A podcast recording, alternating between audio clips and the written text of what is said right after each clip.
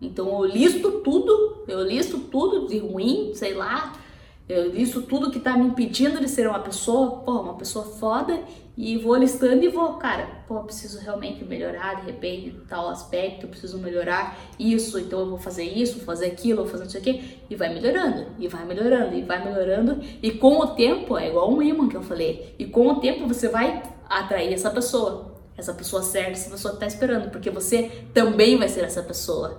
Então você não pode terceirizar, né? Pô, você é uma pessoa mediana que é uma pessoa foda, esperando que essa pessoa foda te transforme.